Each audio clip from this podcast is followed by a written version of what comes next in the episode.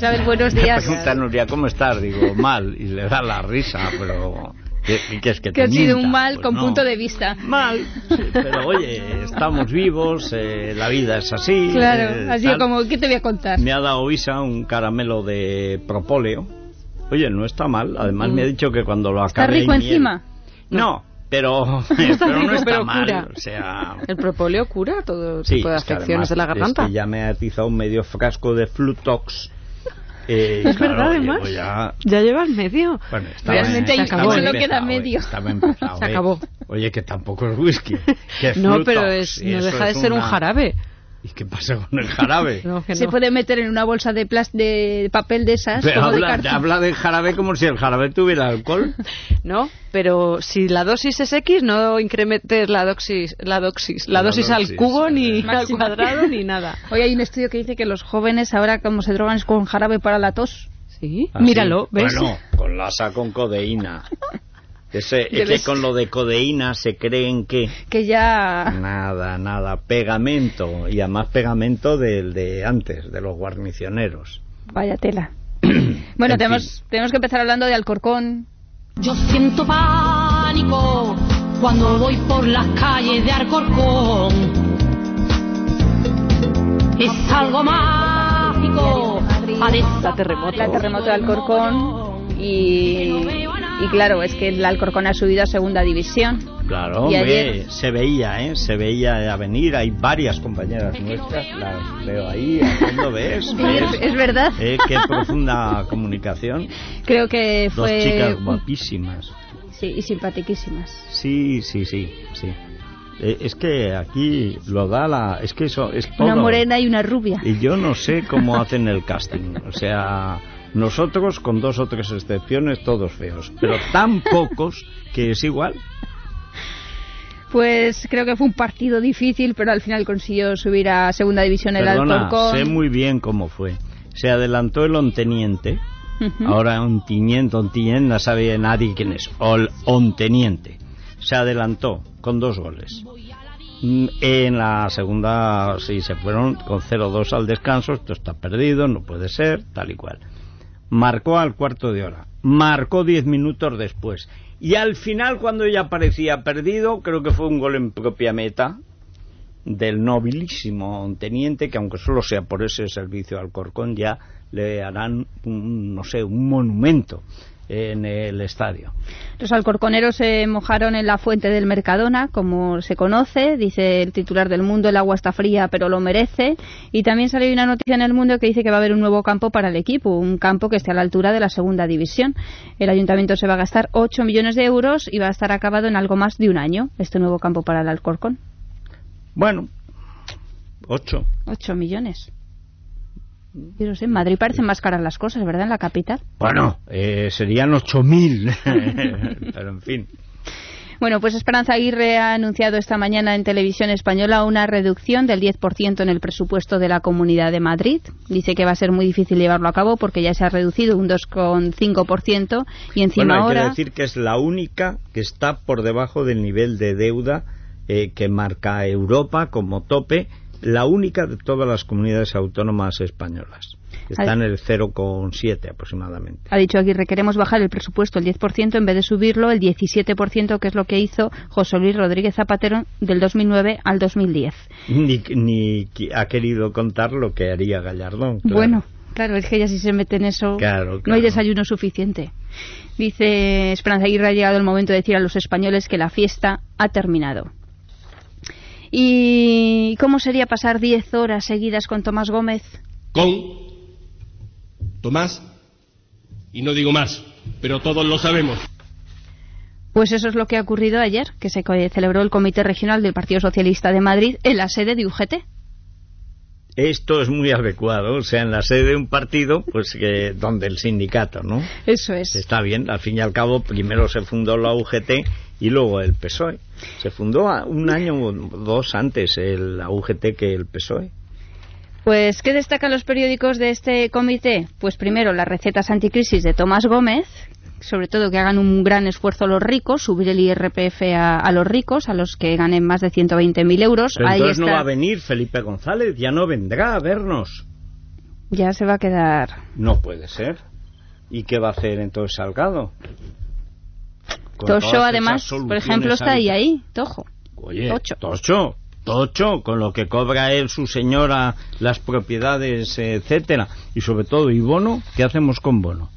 Sí. Es que es un Este- mal ejemplo para la juventud socialista. Lo mismo Gómez ha, re- ha recibido esta mañana un par de llamadas diciéndole, oye, ¿te has vuelto loco o qué? Oye, es, eh, este chico es muy guapo, ¿verdad? Es como un galán, siempre he dicho, es serie B, es serie tipo rural, ¿no? O sea, está entre Italia y Eslovaquia, pero, pero de cabeza poquito, ¿eh? Vamos a escuchar a Tomás Gómez. Es tiempo de esfuerzo, de sudor. Es tiempo de trabajar más y mejor. Esto hay que decírselo a los ciudadanos. Hay que decírselo a la sociedad madrileña y a la sociedad española. Que de esta vamos a salir. Pero vamos a salir con el esfuerzo de todos. Y repartir la carga significa que los que más tienen, más tienen que aportar. Por eso vamos a plantear en el Parlamento autonómico que aquellas rentas en Madrid de más de 120.000 euros vean incrementado el tramo del IRPF autonómico. Y vamos a plantear una proposición no de ley para agravar las grandes fortunas en Madrid. Además va a pedir que Pobre los... Bono, van todos contra él, ¿eh? Las grandes fortunas, todos contra Bono. Es increíble, ¿eh? Qué crueldad, ¿no? Pues sí, pues sí, desde luego. Grandes fortunas. Eso es que quien bien te quiere, Eh, hará sufrir. eso, sí, sí. va... Oye, este, este muchacho de Parla es, ¿no? Sí, A este chico nadie le enseñó en Parla que los ricos no viven en un sitio, que el dinero está en un sitio o no. Es decir, que la gente con dinero puede vivir en España y tener su dinero en Eslovaquia, por ejemplo, y que como el dinero lo tiene en Eslovaquia, desde España no lo grabas, ni lo sangras, ni le puedes poner impuestos, que puedes matar al tío, pero no coger su dinero. Esto él no lo sabe pues debe en ser. su ignorancia no, No ha llegado ahí, no ha llegado. Pero ve alguien debería explicárselo o sea la gente no lleva el dinero incorporado a modo de chip en los músculos O Pegado sea, a la gabardina por el dentro. dinero ¿no? lo tienen sus negocios sus negocios están por ahí por el mundo este chico es corto ¿eh? quiero decir muy alto largo pero muy cortico ¿eh? de mollera este chico no sabe el ABC de la economía internacional Tomás Gómez también ha propuesto que los desempleados retrasen el pago de sus hipotecas durante uno o dos años. y Esto la... está bien para aumentar la morosidad de los bancos y que quiebren. Pero mira, ya los bancos, ya sabes, eh, porque claro, la, la tercera medida es una posible creación de una tasa de carácter regional destinada a las bancas. ¿Cómo que bancas? ¿Qué son las bancas? Las mujeres de los bancos, ¿no? O sea, pero esto me hace una gracia. Dice, bueno, pero este tío cree que quebrar los bancos no tiene consecuencias. Quebrar los bancos significa que la gente se queda sin sus ahorros. Y si necesitas además es que... Oye, yo creo que necesito dos tardes para explicarle los rudimentos básicos a Tomás. No quiero más, pero dos tardes, dos horas para explicarle. Verás, Tomás, te voy a explicar qué es el capital. Capital, el dinero, es lo que dice el dinero. Verás, el dinero vale porque detrás hay un banco que dice que vale. Esa moneda dice, yo valgo 100 euros. ¿Quién garantiza esto? El Banco Central Europeo. ¿Cómo se devalúa? Ahora te lo voy a explicar, Tomás, cosas básicas. ¿Qué pasa con mi hipoteca? ¿En qué tienes la hipoteca? La tengo en euros. Bueno, ¿y si baja el euro, qué pasa?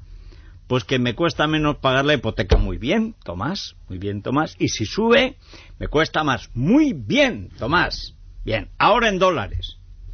Me da igual porque mi esto no está en dólares. Bien, Tomás. Cosas así. Que bien iría la clase, ¿eh? Hombre, hombre, si se lo hago yo las preguntas y las respuestas sobre Claro. Añadió Tomás, dice, se podría conseguir un modelo de producción sostenible que huiría de la hegemonía de los mercados entendidos como dioses a los que ofrecer sacrificios. No, los, los dioses a los que ofrecemos sacrificios es a los políticos. Anda. Que además no son dioses, ni semidioses, ni siquiera héroes. Muchos son sinvergüenzas. El sacrificio de nuestro dinero que se lo llevan a cambio de nada. Eso no son mercados, son sinvergüenzas. Tomás no es un sinvergüenza, no. Pero está rodeado de alguno de ellos, sin vergüenza. Y por lo tanto, eh, a los que ofrecemos sacrificios que nos roban el dinero que necesitaríamos para cumplir con los bancos, para que nos sigan prestando dinero, pagar hipotecas, etcétera, es los políticos. La segunda parte de este comité regional es que, aunque dicen que, que aquí obtuvo casi el 99%, decía su número 2, Trinidad Royan, de apoyos, en realidad fueron solamente 30 agrupaciones de 160. Y en todo el discurso, 10 horas allí de reunión, no se nombró ni una sola vez a Zapatero. ¿Qué me dices? Dicen que Tomás Gómez aquí ha dado el puñetazo en la mesa, que se, además él se postula como el abanderado ahora de la izquierda con estas medidas. No será la alternativa a Zapatero. Es que el discurso Podría ser. podría serlo. Sí, sí, sí. Oye, mira, pues no está mal, ¿no? Oye, ¿qué hace Esperanza Aguirre para conseguir que cada vez los rivales se lo pongan más fácil? Vamos a escuchar a David Pérez, que es el portavoz de la Asamblea de Madrid. En este momento los ciudadanos están tan cansados, tan hartos y tan indignados con el Partido Socialista que aquí, por ejemplo, en la Comunidad de Madrid, el Partido Socialista no podría hacer lo que está haciendo el Partido Popular, que está poniendo mesas y haciendo actos por todos los pueblos y por todos los distritos de nuestra región y hablando con todo el mundo.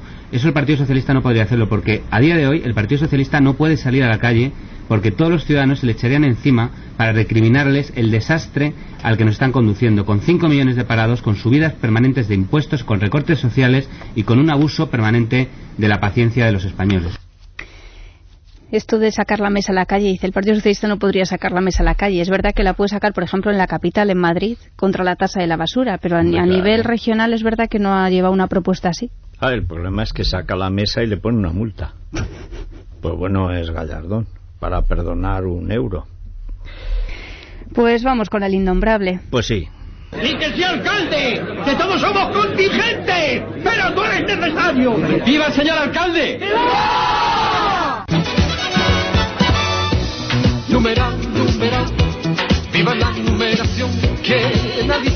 Visto matrimonio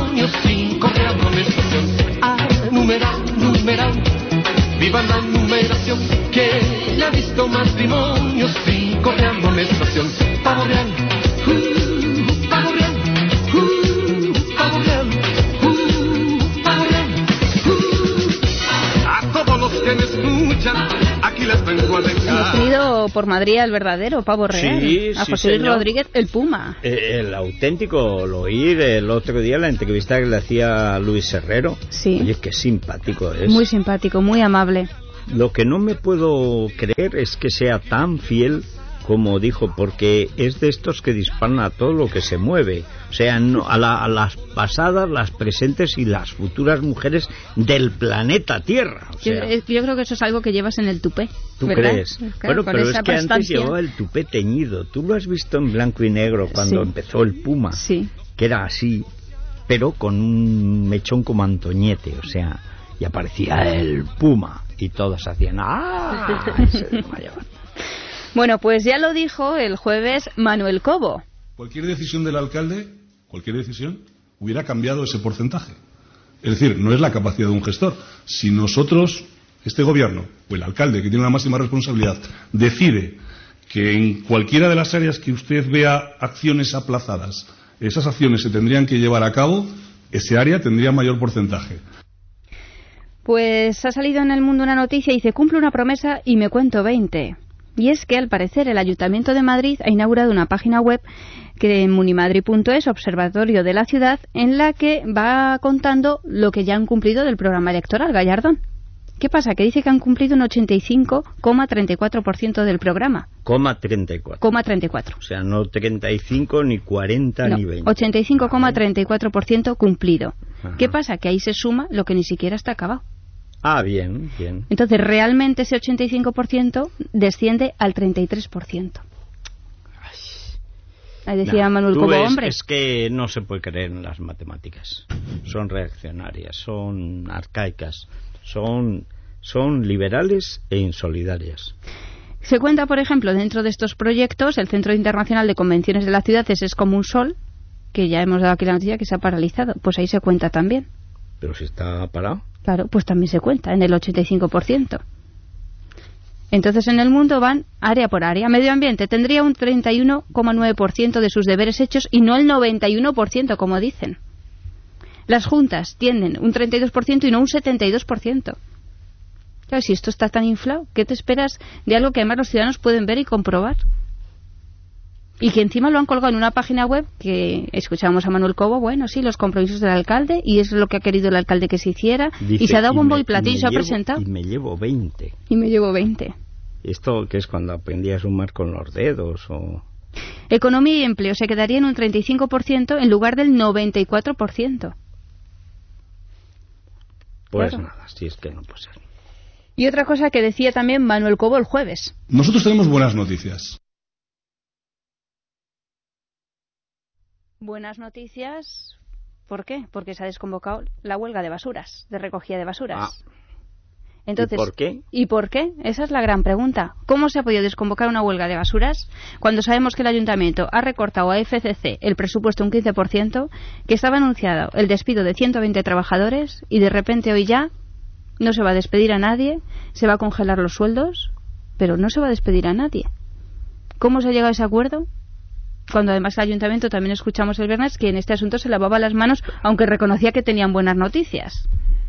Pues hombre, eso es evidente que el ayuntamiento ha cogido a la empresa por el pescuezo y apretando los dos pulgares al mismo tiempo sobre la epiglotis ha hecho que cante la gallina, ¿no? Eso hecho que cante la gallina o yo no sé si ha habido un acuerdo que nos tendremos que enterar yo creo en los o próximos un días. apaño de vosotros vais a subirles o a mantenerles el trabajo y a cambio nosotros os vamos a dar luego esta contrata que tenemos acá. Es que no se explica de otra manera, una chapucilla clásica. Claro, las cosas no pueden cambiar tanto de un día No. para otro, creo yo. Así, esa es la verdad. En fin, pues nos vamos de Madrid al suelo. A todo Madrid presenta Madrileños por la zanja. Por la zanja. Ten cuidado que tú también caerás.